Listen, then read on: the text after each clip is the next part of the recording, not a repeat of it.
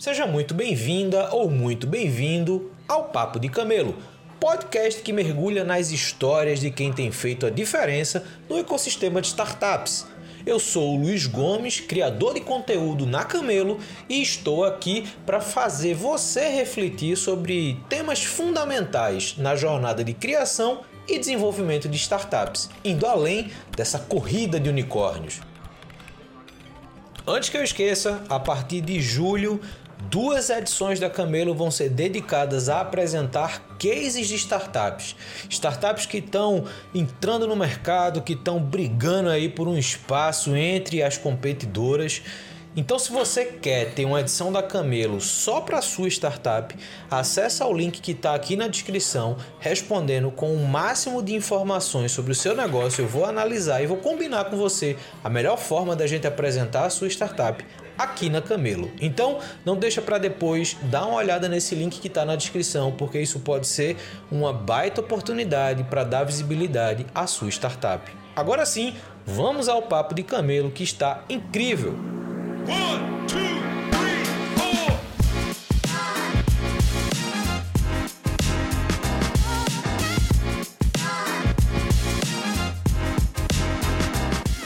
Estamos começando mais um Papo de Camelo. Hoje a gente vai conversar com Maria Eduarda Oliveira, ou Duda Oliveira, da Oxente Software House, que é daqui de Recife também, ou está aqui em Recife também. A gente vai descobrir se ela é daqui daqui a pouco.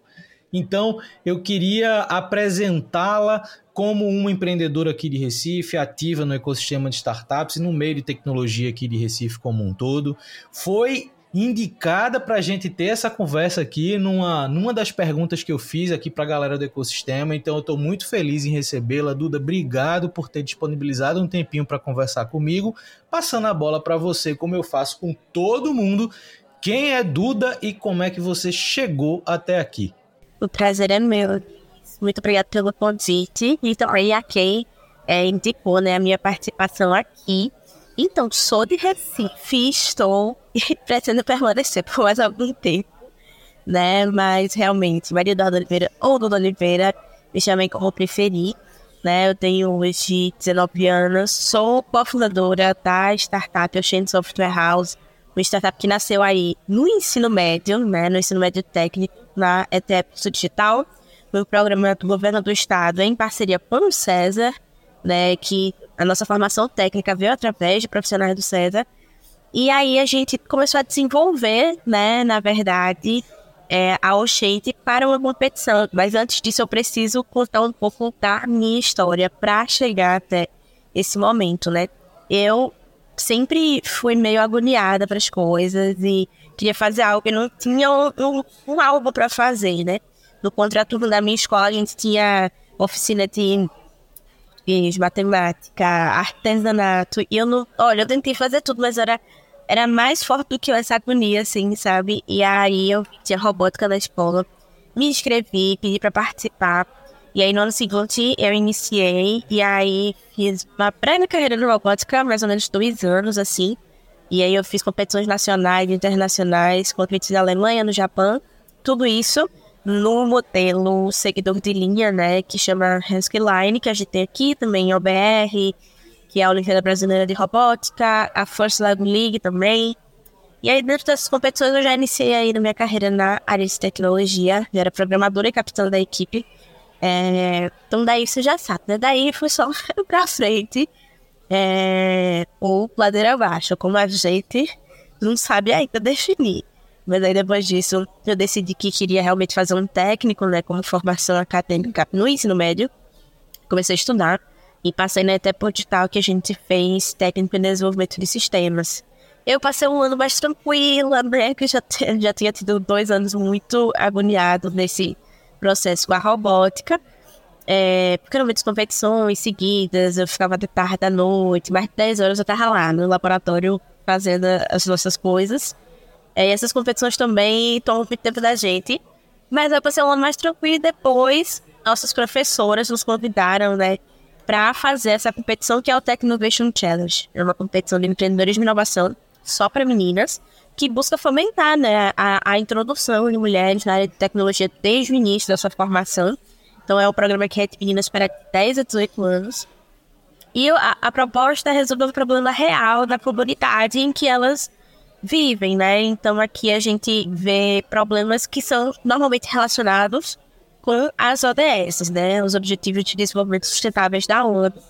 Então a gente começou esse processo, né? Começamos em quatro, é, na verdade em si, mas logo depois ficou quatro milhões. E aí a gente foi começando a desenvolver e aquela história, né?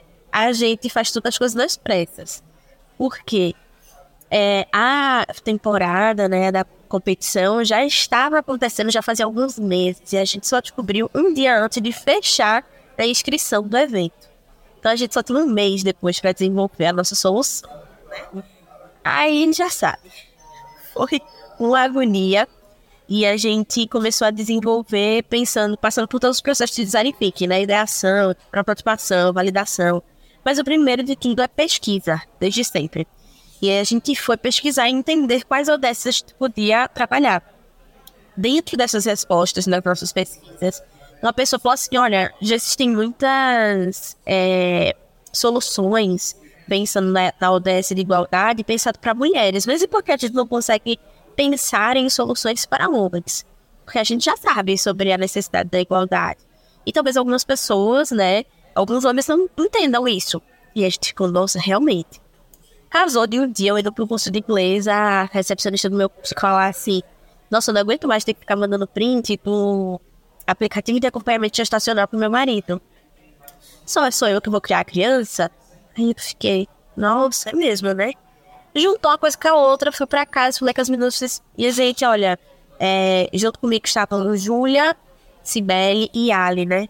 E aí a gente, falei, gente, não é possível, olha, isso aqui sobre o desenvolvimento de uma criança. O pai ou o parceiro ou parceira também tem que ter acesso a essas informações, né? Essas pessoas fazem parte, são essas pessoas juntas que criam a criança, que fazem todo o processo. Então, é importante, né? A gente já, as mulheres hoje em dia já nascem sendo ensinadas a cuidar de bebês e crianças e tal, e por que não do, pela outra né, parte? E a gente fez, não, vamos desenvolver isso. E aí a gente desenvolveu um aplicativo de acompanhamento gestacional que, que a gestante podia escolher o parceiro ou parceira que ela quisesse que acompanhasse a gestação exclusivamente dela, tanto que a pessoa recebia um, um invite, assim, né, para poder entrar no aplicativo naquela gestação, e também para aprovar ainda mais o compartilhamento dessas informações, a gente tinha um checklist de venda e compra de produtos, era onde a gente fortalecia a nossa rentabilidade, que a gente fazia uma parceria com a loja de varejo, e a gente vendia produtos pelo nosso link e recebia uma porcentagem do lucro dessas vendas. Então, veja, o Technovation desde o início é para você pensar como se fosse uma empresa. Você tem que desenvolver metas, objetivos, visão, valores. Você tem que desenvolver toda uma marca, pensar em mudando de negócio, pensar em toda a estrutura que uma empresa de fato precisa ter desde o início, startup, né? Então, essa formação empreendedora que a gente já teve, que a gente também tinha aulas de empreendedorismo para além de programação e design na escola, foi muito importante, porque a gente começou a entender que era possível criar uma empresa, que não necessariamente a gente precisava trabalhar em uma empresa, poderia também, mas que a gente poderia criar algo a partir do que a gente idealizava, né? E aí a gente passou a competição e a gente começou a querer desenvolver ainda mais esse aplicativo só que nenhum de nós tínhamos computadores. Apesar de estudarmos tecnologia, a gente sabe que não é algo que é barato, né? E a gente usava da escola, então é, o César entrou nessa parceria aí, tipo, ficava todos os dias nas nossas férias. A gente vinha para cá, o César deixava o computador pra gente, pra gente programar. E até nos deu livre acesso a todos os professores que tivessem algum conteúdo para nos ajudar em relação àquilo, né? E a gente tentou desenvolver, só que logo depois veio a pandemia, então não tinha para onde correr, tinha para onde ir. E foi que a gente parou para pensar e disse: ok, não temos computadores, mas temos mails, cadernos, celular e internet. O que, que a gente vai fazer com a Allshade? O que, que é a Allshade em si? Que antes chamava Allshade Girls, né? O que, que a Allshade Girls é em si? Aí a gente viu o programa de aceleração, né, do Porto Digital, que chama Mind the Peace, mas fizeram uma edição do Mind the Minas. E aí a gente disse, não, agora a gente vai a gente nem tinha dinheiro para fazer inscrição nem nada do tipo. E aí é, o pessoal do digital ficou sabendo e disse, não, vamos nessa. No hip hop, né? vocês vão fazer parte disso. E aí a gente começou a pensar, a gente é uma empresa que faz aplicativos, a gente é uma empresa que faz sites, a gente é uma empresa de quê? O que, que a gente faz? Para que público? Isso tudo no meio da Midas. E você sabe, né, que esse processo de pensar em tudo isso é uma crise existencial todo dia. Todo dia você pensa, meu Deus, o que eu tô fazendo da minha vida? Para poder pensar tudo isso. Então, assim, a gente passou por todo o processo e nos entendemos como uma software house, né? Apesar de já ter muitas, mas a gente entende, olhando para o cenário de Recife, mas podendo pensar também para o mundo, que hoje em dia a tecnologia na transformação digital é um dos principais pilares. E a partir disso a gente entende que empreendedores e empresas, eles precisam pensar em, tra em trazer, né, a inovação através da tecnologia, e é ressaltar que não é só a tecnologia que traz inovação, porque inovação não é criar algo novo, inovação é mudar algo, mudar a forma como algo já é feito para melhor. Então, é, quando a gente pensa em trazer essa inovação, muitos negócios precisam da sua presença digital. Por exemplo, no nosso início de se entender como software house, a gente queria vender para nossos clientes, mas até então a gente não tinha feito o nosso site. Como é que eu vendo o site para o cliente se não ter site? Eles precisam me ver. E no mundo todo é assim. Hoje em dia a gente procura o site das coisas para ver se é confiável, sabe? Então, só Instagram não é suficiente, né? Só Instagram não é suficiente para entender a complexidade do seu negócio. Então a gente começou a dizer, não, fazer o nosso. Porque a gente já tinha tudo modulado direitinho, mas pegando tantos trabalhos, a gente não, deixar para depois, depois. E aí demorou, né? Pra fazer. Mas no meio da Midas a gente entendeu como a software house focado, né? Hoje a gente está passando no processo de, de reformulação para entender melhor isso. Mas hoje a gente é a gente entendeu como uma software house focada para pequenos e médios pequenos e microempreendedores, na verdade, né? Para que esses empreendedores consigam trazer a presença digital desde o início da sua formação, para que isso não seja um problema no futuro. Né? Então a gente trabalha criando identidades visuais, também sites, e aí vai landing pages, sites é, institucionais, menos é, e-commerce, né? Não é o que a gente faz hoje, justamente por sua complexidade em questão de logística, né? Porque aí a gente trata com outras coisas mais complexas que a gente até conseguiria fazer, mas poderia dar muito problema, assim, é, em relação ao cliente, em relação ao cliente final também, né? Que vai receber os produtos e tal. Então é algo que a gente não trabalha hoje em dia, né? E aí a gente passou por esse processo todinho para poder entender isso, reformamos o nome, virou Shane Software House, né? Porque as pessoas sempre perguntavam, e só meninas trabalham aí? Por enquanto sim. Mas não é um impedimento, né? Que outras pessoas não poderão trabalhar. Uh, e aí foi todo esse processo, assim, que a gente foi vivenciando na pandemia. É, e hoje em dia reformulando, né? Tudo que a gente tem feito, com os clientes que a gente tem feito.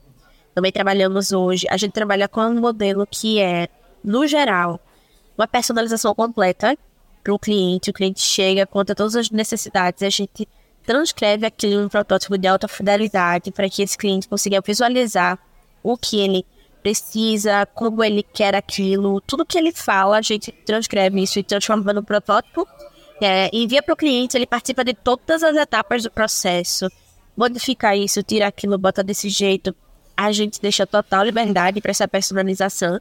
E a gente também tem um outro formato que é para aqueles clientes que querem gastar um pouco menos com isso. Então a gente já tem alguns modelos que a gente faz lindos, inclusive. Ah, nossa designer é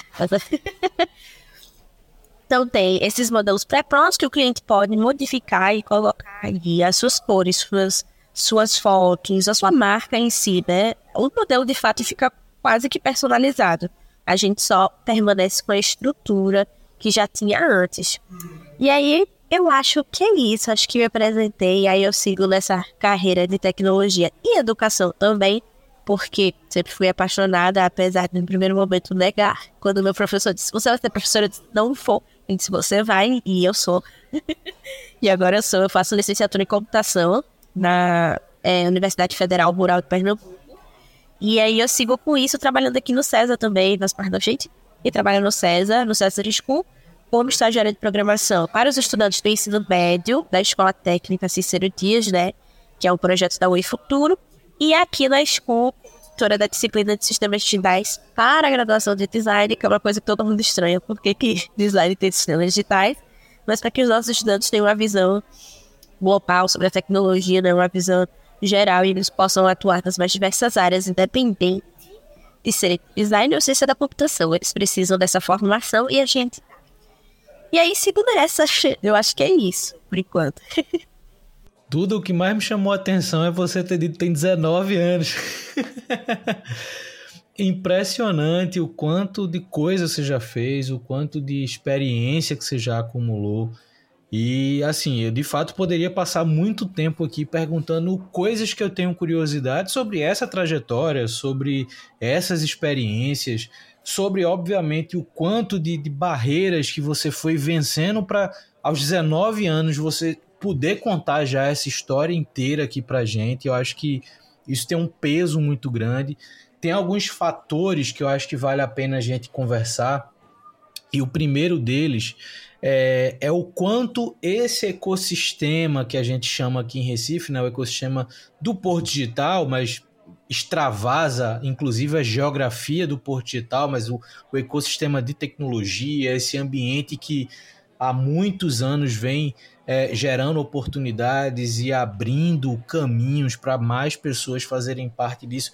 Como é que você entende ou enxerga que este ambiente, de alguma forma, te ajudou a seguir essa trajetória, te ajudou a chegar onde você está hoje?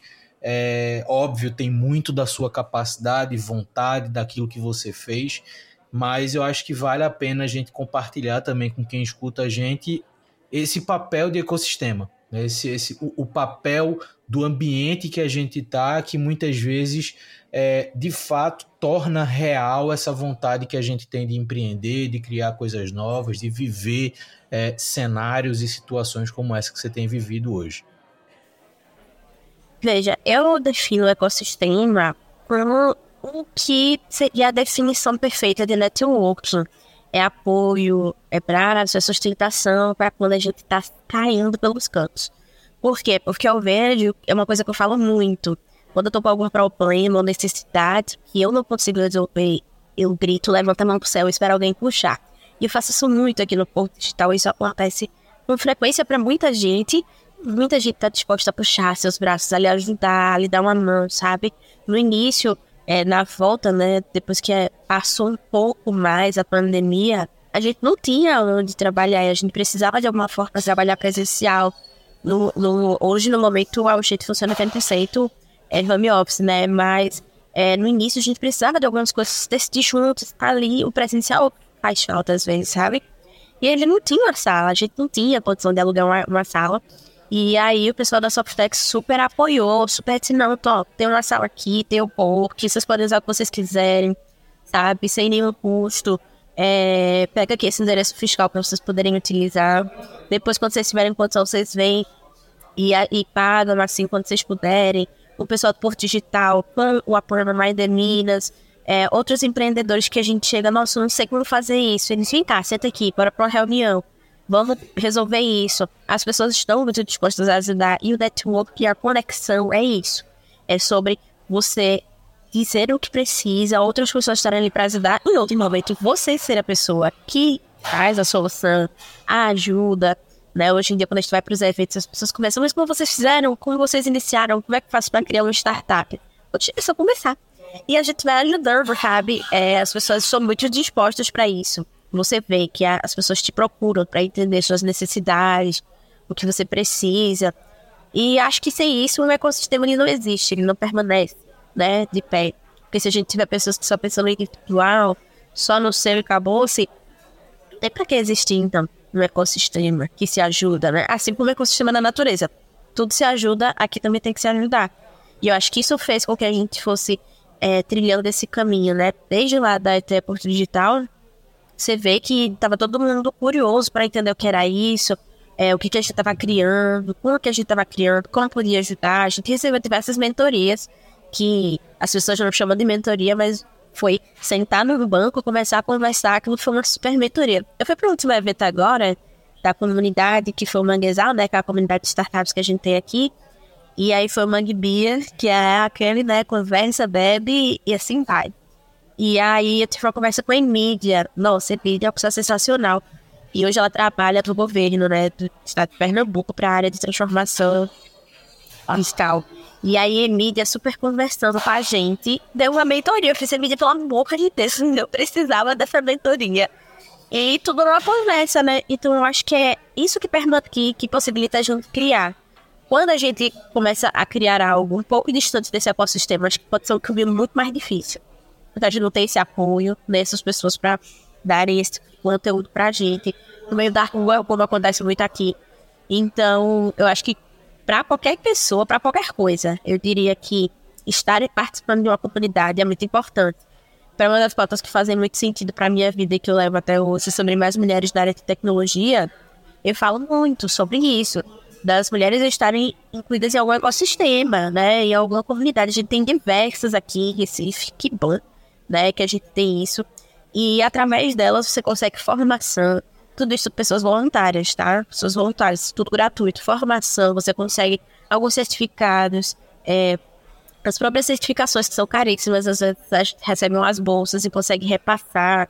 Então, todas essas comunidades atuam com isso já fortemente e é sempre no intuito de ajudar, sabe? Nunca é com o intuito de tirar algum dinheiro das pessoas. É algo muito orgânico e que tem funcionado muito bem, eu acredito.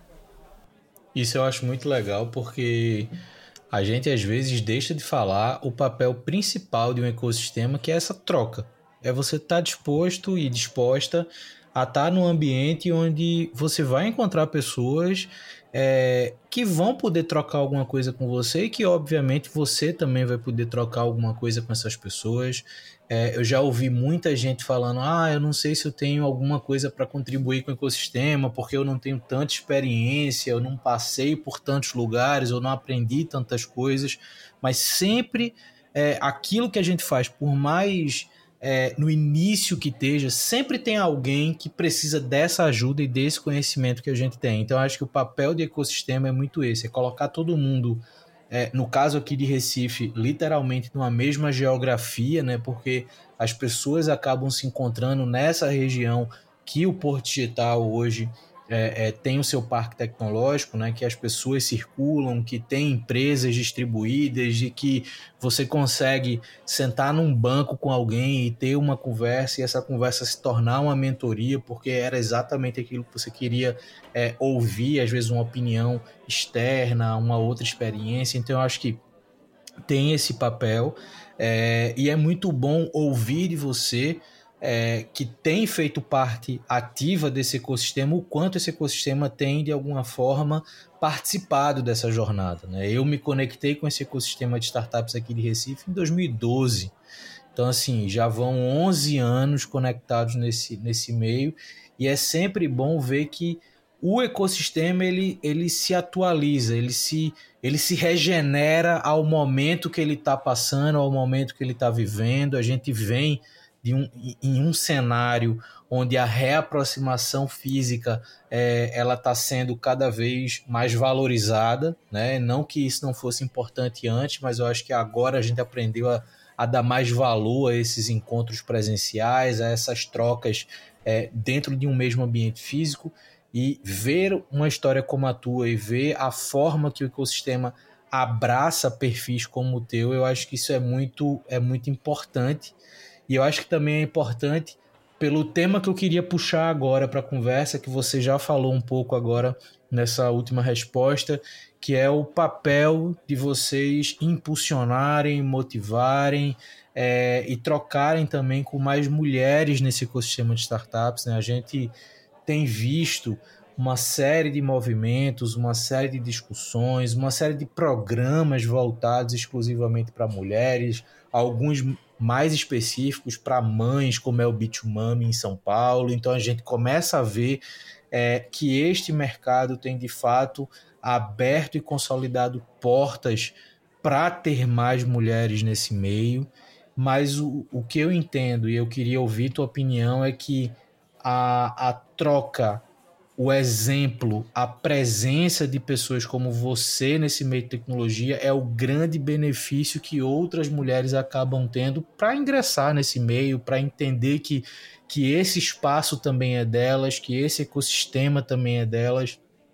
E você falou também que é, a Oxente, quando, quando surgiu, era só mulheres, não que isso vá se manter pelo futuro, como você mesmo colocou, mas eram só mulheres, o que também chama atenção, porque é, muitas vezes a gente vê mulheres no ecossistema, mas de alguma forma em ambientes que são é, mulheres e homens ali, e muitas vezes o protagonismo da mulher é mais sofrido para ela conseguir, né? Existe um, uma jornada de, de autoafirmação muito mais complexa para a mulher de fato ter uma posição de, de liderança, ter uma posição de destaque.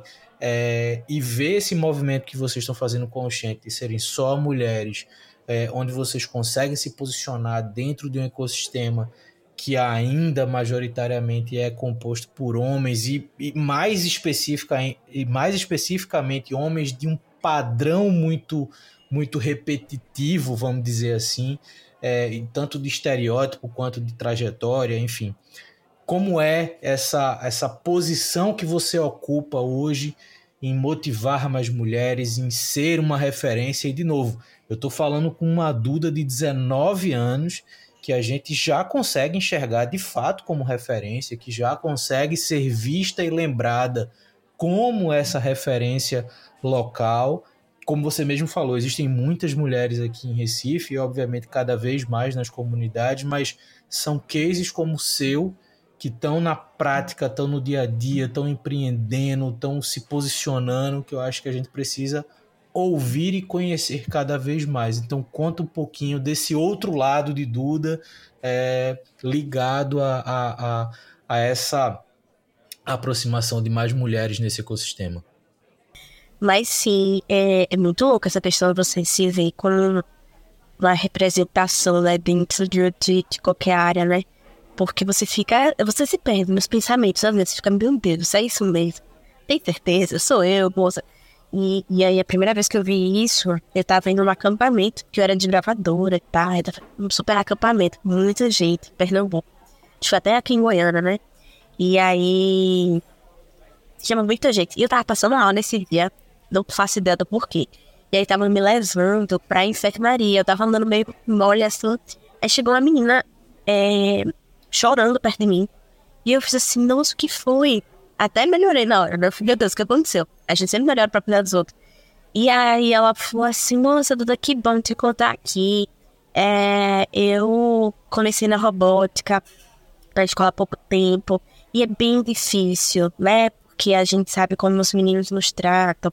Como a gente não se vê nessa área. Todo mundo acha que não é uma área que é para as mulheres. E depois que eu vi você, porque na época em que eu estive na robótica tiveram muitas propagandas né, da robótica na escola por ser um programa novo. E aí ela falou, nossa, depois que eu vi você, você me inspirou. E eu fiquei assim, calma, peraí. Ela tá dizendo que ela se inspirou por causa... E ela falou, eu só permaneci por causa de você, porque eu já tava a ponto de desistir. E aí eu fiquei, meu Deus do céu, o que tá acontecendo? Eu parei cinco segundos assim, eu, obrigada, não sei o que, dei um abraço nela.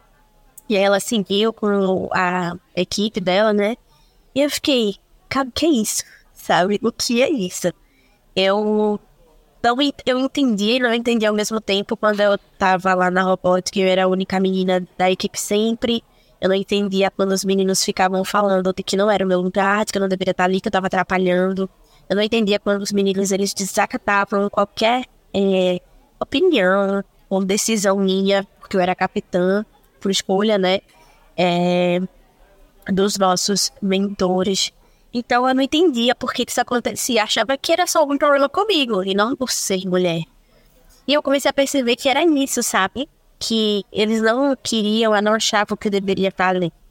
É assim como aconteceu com outras meninas que entraram junto comigo e aos poucos foram se saindo, né? É, a gente ouviu de professor é, perguntar assim: Espero que vocês não estejam aqui fazendo curso para arrumar namoradinho. Gente, por que, que as meninas estão indo com o propósito de arrumar namorado e os meninos não estão fazendo a mesma coisa? Por que, que pra eles o pensamento não é dessa forma? Sabe? Então, foi um processo bem doloroso para entender isso. Quando eu entrei na Etepo Digital e ver que as minhas professoras de programação, seja aqui na robótica inteira, as mulheres que tinham estavam em posição de coordenação ou em uma posição muito distante de mim. Eu só tive professores e mentores homens, né, em todo o processo. E aí, é, aí, inclusive, professores maravilhosos, né, professores que me defenderam em momentos que precisava, se colocaram assim de, olha, ou você escuta ela, ou você que vai ter que sair. Porque eu entendo que a capacidade dela aqui é muito maior que a sua, o que, que você vai escolher? Já houveram conversas assim, eu fiquei, meu Deus, calma. Vamos com calma, minha gente. Então, assim, é, depois que eu entrei na Depo Digital e ver que as duas professoras de programação eram mulheres e os professores de design eram homens, foi algo que o César fez já pra gente ter, virar essa chave, sabe? Então eram professoras muito engajadas, Lili, Gabi, amo, nossa, ai sou fã, sempre, até hoje falo com elas, assim, e foram as mulheres que abriram portas pra gente, foram elas que mentoraram a gente no Technovation, foram as madrinhas, né, da Shape. Então, elas nos levavam para eventos, é, divulgavam eventos de mulheres na de tecnologia. E tudo isso foi uma coisa que foi um assunto que foi permeando a minha vida, né? E foi uma coisa que eu sempre fui lutando muito e sempre tentando, de alguma forma, ajudar nesse sentido. Então, oficinas, é, palestras, já fiz muita coisa é, nesse sentido, porque eu acho que quanto mais a gente fala, mais pessoas pensam e quanto mais elas pensam, mais elas agem, elas têm ações para mudar isso. Então, ter um ecossistema que valoriza isso é muito importante para que a gente esteja junto nessa luta, né? E ao mesmo tempo a gente sabe que é um ecossistema que reproduz um estereótipo há muito tempo, né? Mas que aos poucos a gente vai ganhando o nosso espaço, né? Nem ganhando, às vezes é tomando mesmo, porque é difícil, é um caminho bem difícil. E eu fui recentemente, né, para o, Web Summit, que foi da primeira edição, que foi no Rio. E o Web Summit teve, o Banco do Brasil levou essa temática. O lounge do Banco do Brasil inteiro era a temática. Formal Women, até que eu tô até com o brochezinho aqui no crachá. É, e, nossa, era o stand mais lotado do evento inteiro. Não importava qual era a palestra que estava nos outros. Esse stand era a gente sentado no chão, sentado na, na arquibancadazinha que eles fizeram lá, em todas as cadeiras, do lado de fora, olhando assim pelas plantas, né, que eles fizeram no paisagismo. Então, as pessoas tentando de todo jeito acessar esses conteúdos. Então, a gente teve mulheres incríveis que se tornaram representação para quem não conhecia, se tornou referência, se tornou inspiração, a partir do momento que a gente conheceu. E eu é, participei no último dia só, mas eu passei todos os dias observando essas mulheres falando: caramba, não é só comigo, não é só por fulano ou ciclano, é para todo mundo essa realidade, mas quando a gente se une, é aí que as coisas acontecem, né? Então, as meninas lá do Banco do Brasil criaram voluntariamente Mulher em PP. A gente faz tanta coisa e às vezes a gente nem é pensada, né, para ocupar cargos de liderança, sabe? Mesmo que a gente prove mil vezes. Então, é como você disse, você tem que provar mil vezes que você é capaz. Então, às vezes, eu precisava da afirmação de um homem para que outros homens compreendessem que a minha opinião importava. E é muito louco a gente vivenciar isso, né? Lá na, no, na, no Lounge do Banco Brasil, no Web Summit, é, a gente viu que a primeira coisa que a gente entrou no Web Summit era tinham poucas mulheres para fazerem a revista e a gente pensou, gente, como que o evento que quer valorizar mais mulheres tem poucas mulheres para fazer a revista, então a fila dos homens não tinha ninguém nas filas e as das mulheres eram filas enormes para poder entrar. Depois que foi reclamado, no segundo dia já mudaram isso e a gente já viu, realmente, tem mudança. E aí, depois, outra coisa que a gente viu no evento é que foi 40% da quantidade de pessoas, passaram 20 mil pessoas lá, né? Eram mulheres que estavam participando desse evento. Então, é uma crescente, a gente está ocupando esse espaço. Lá a gente conversou muito sobre a startup, a criação mas também sobre como essas meninas podem alcançar esse espaço e como empresas, né, grandes empresas podem ajudar nisso. E eu falei e permaneço com essa minha questão. Primeiro que a gente tem que fortalecer esse contato com a tecnologia para as meninas desde o primeiro contato com a educação, ou seja, desde o ensino fundamental ali, para que elas não precisem nem pensar no estereótipo de que mulheres não podem estar nas áreas exatas. Elas têm que ter esse acesso para elas terem na cabeça delas que é uma possibilidade, elas já fizeram isso. É uma coisa que elas podem sim ter, né, no futuro. É, inclusive, eu tenho criado muitos, idealizado, né, muitos projetos que vão acontecer, né, se tudo der certo daqui para o ano que vem. E em relação a isso, formação de meninas. Então, esse investimento em formação de meninas desde o início da, da sua educação, né, da educação primária ali, é, também é, a facilitação, né, a formação para essas meninas, porque A gente fala muito que é, existem muitas vagas, existem muitas vagas, mas precisa dessa formação para que essas meninas possam acessar essas vagas. E a questão de que elas entenderem também o quão a formação é importante. Porque a gente tem as oportunidades e a gente pode conseguir várias oportunidades. Mas se a gente não estiver pronta, se a gente não tiver capacitada, não adianta. Não vai ter a oportunidade certa pra gente. Então, assim, elas valorizarem essa educação desde o início, né? E, no segundo momento, sobre o que, que essas empresas podem fazer. Porque as empresas falam muito. Nossa, eu tenho vários projetos, eu tenho dinheiro para investir nisso, mas eu não sei por onde começar, por quem começar. E aí eu volto na questão de comunidades. A gente tem tantas comunidades que fazem isso voluntariamente, sabe? É, e até nessa questão de formação de meninas mais novas, além de ter muitas comunidades fazendo isso voluntariamente, por que não pagar essas mulheres que estão nessas comunidades fazendo acontecer, para que elas possam ser valorizadas e, para além disso, fazer um além, porque a gente sem ser pago e faz tudo isso, imagina sendo pago, a gente faz um além, a gente passa do que é o esperado para a nossa experiência, né? E também, além disso, a gente tem a questão de que a gente quer mais mulheres na área, a gente quer mais mulheres podendo capacitar, mas não quer pagar. Então, assim, como é que se diz que está valorizando as mulheres na área de tecnologia se não começa pelas pessoas que estão formando? São as pessoas que vão ser exemplo nesse processo, são as pessoas que vão ser a, a de fato, inspiração dessas meninas desde o início, né? Então, são a referência, a ponte, que elas vão tirar dúvida. Então, eu acho que as empresas têm que pensar nisso. Às vezes falta ação, né? O idealizar, ou usar uma bandeira, como a gente fala, né? Levantar uma bandeira para falar de uma causa, falta ação, né, para além de falar sobre.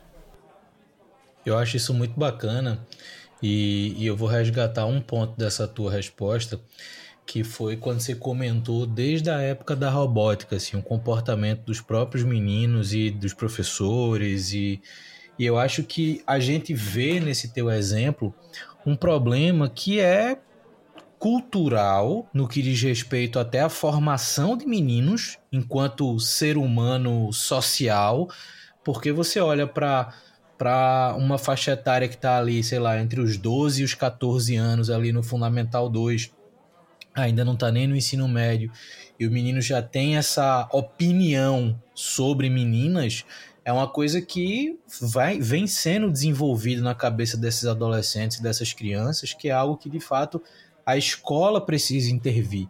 A escola precisa ser uma, uma ponte com o ambiente social que a gente está construindo, porque se a gente for levar isso para frente, dizer não, a escola técnica ensina, a universidade ensina, a sociedade ensina, a gente vai ter sempre uma, uma construção muito árdua para mulheres e qualquer perfil de diversidade que a gente possa falar aqui alcançarem seus espaços. Tem uma coisa que você colocou que eu também acho muito importante, que não é homens cederem espaço para as mulheres. O espaço é da capacidade. E a capacidade não tem gênero, não tem cor, não tem CEP.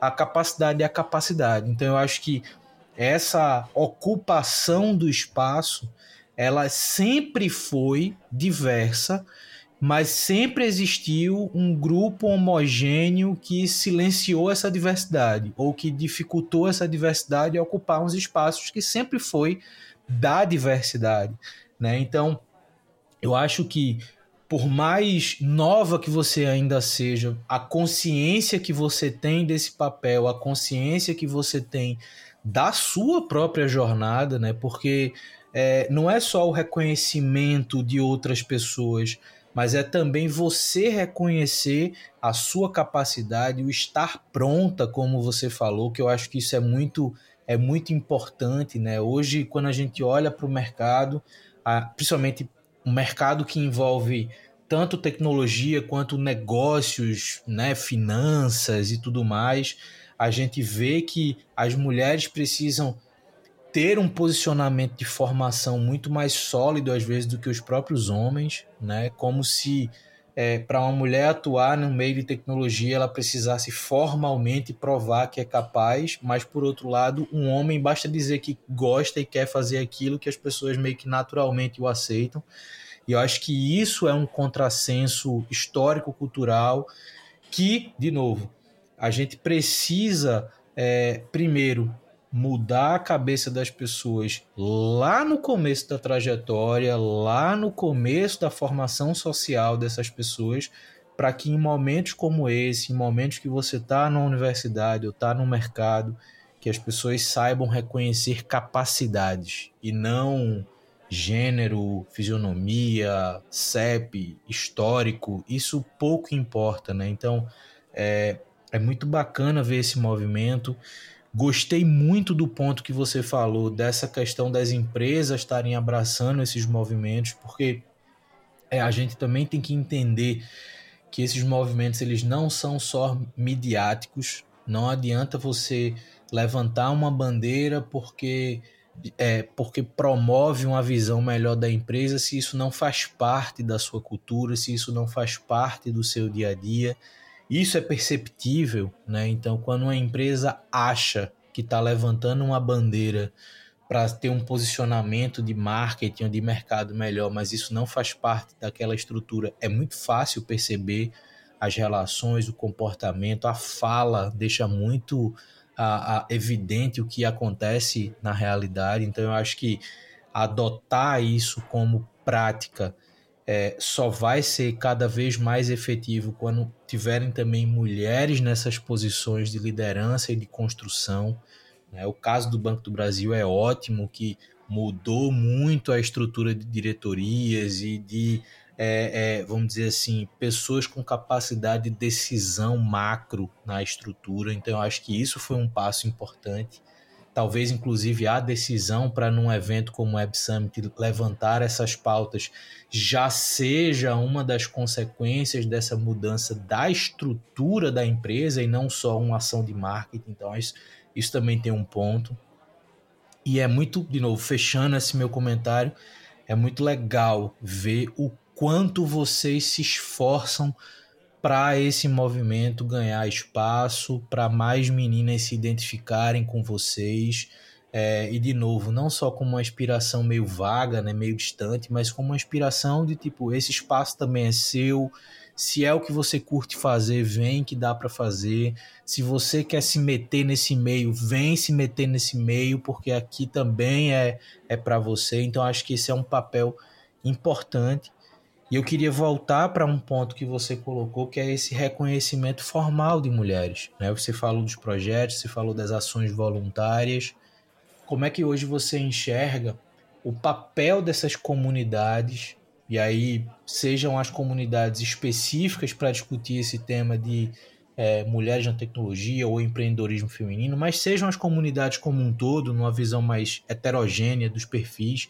Como é que você enxerga esse ambiente como é, e, e, obviamente enxerga esse ambiente de hoje para frente como um ambiente pró essa diversidade. Como é que você hoje se vê nesse ecossistema e projeta esse ecossistema daqui para frente? Mas eu espero que seja um crescimento sem medidas, assim, né?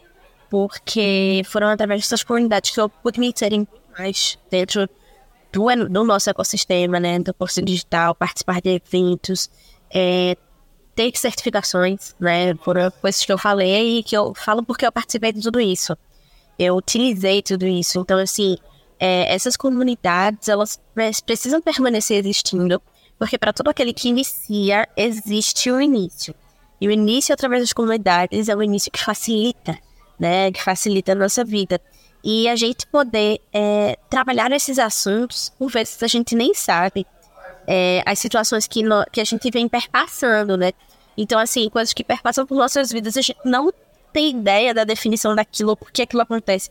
E é através dessas comunidades que a gente tem esse órgão, esse fortalecimento, né? A, a, comunidade das mulheres aqui de Recife, a gente tem Pai Ladies, Jungle Girls, a gente tem Inspirada, a gente tem muitas comunidades, né?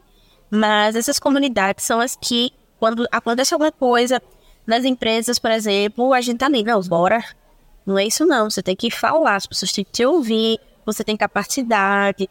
É, esse ombro amigo, para além da formação técnica, que já é algo que elas fazem muito, por muitas mulheres, é essa questão de impulsionar. Esse impulsionar, eu, eu tenho uma vaga na minha empresa, eu vou indicar uma mulher, porque eu sei que a gente precisa né, desse espaço. Então, você falou em um momento, não é que a gente está tirando vagas de homens para colocar mulheres. A gente acredita, eu acredito, é uma frase que eu falo muito, que o mundo deveria ser todo para todo mundo, sem distinção de raça, nem, nem de nada. Assim, eu falo é, muito de mulheres da tecnologia, mas eu sou mulher preta, né? As pessoas que estão no podcast é, não, não deveriam estar sabendo até agora, mas eu sou mulher preta. Então, assim, é um recorte que, querendo ou não, é um recorte a mais. Então, a gente vai vendo a minoria da minoria, e aí tem a minoria da minoria da minoria. Né? Então, assim, pessoas olharem para você com um olhar de coitadinha, como se você não tivesse capacidade, ou se você não tivesse é, condições financeiras, independente de ter ou não, você deveria ser tratado igual a todo mundo, né? E são coisas que eu vivenciei e que as comunidades me fortaleceram para que hoje eu pudesse estar aqui e com a cabeça erguida para qualquer situação dessa e me posicionando, né? Porque a gente precisa desse apoio. A gente, às vezes, tem nas nossas casas pais que não compreendem muito sobre isso, não, não tem noção disso. E a gente, ainda mais vindo dessa história minha toda, né? Que eu acabei de sair da adolescência praticamente. Então, meus pais não fazem ideia dessas coisas. Para eles, sabe? Nada disso que eu venho a falar faz sentido. Mas a gente sabe, essas comunidades foram quem foram me guiando, assim, e me faz, fazendo parte desse meu processo de construção. Então eu vejo isso como muito, muito importante. É, voltando um pouco no comentário, né, para além das comunidades, é, você falou da formação de meninos, eu acho que a gente precisa estar preparado.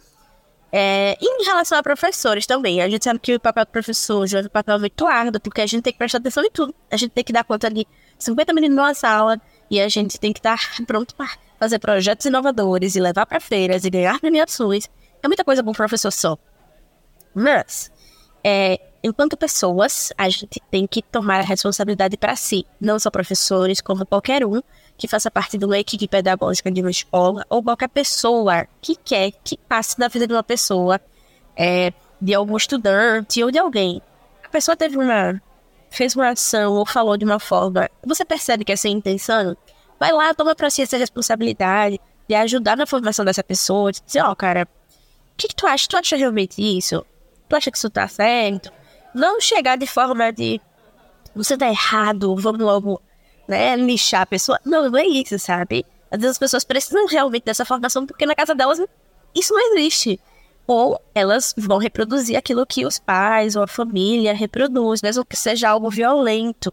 Então, às vezes falta da gente tomar responsabilidade enquanto ser humano para nossa comunidade em si, né? Para o nosso ecossistema do ser humano de dizer, olha, não é bem assim.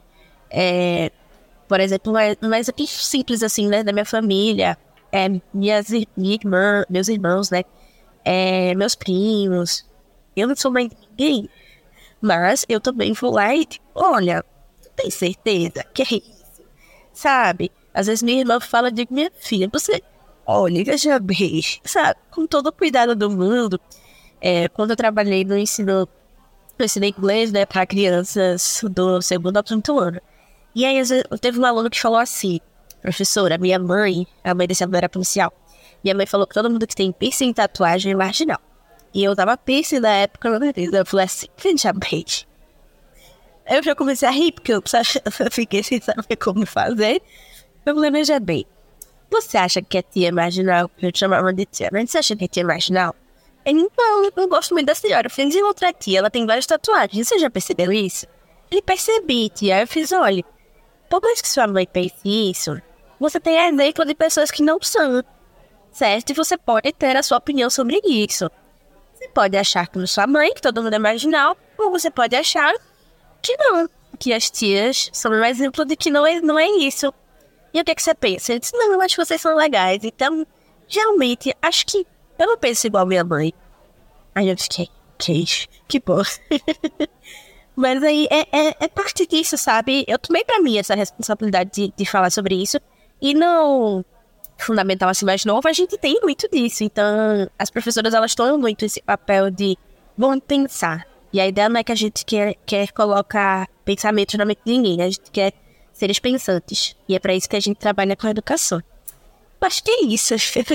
Cara, muito bom. É, eu acho que a gente conseguiu passar por temas que eu nem imaginei, e eu acho que isso é que é legal numa conversa como essa, a gente poder conhecer as pessoas, suas histórias, suas opiniões, pontos de vista, é, para que a gente também reflita muita coisa é, que a gente vê, ou muitas vezes que a gente não vê, mas que existem então aí. Então eu, eu de fato agradeço muito a conversa que a gente teve, a Duda que eu conheço agora e que as pessoas também estão conhecendo.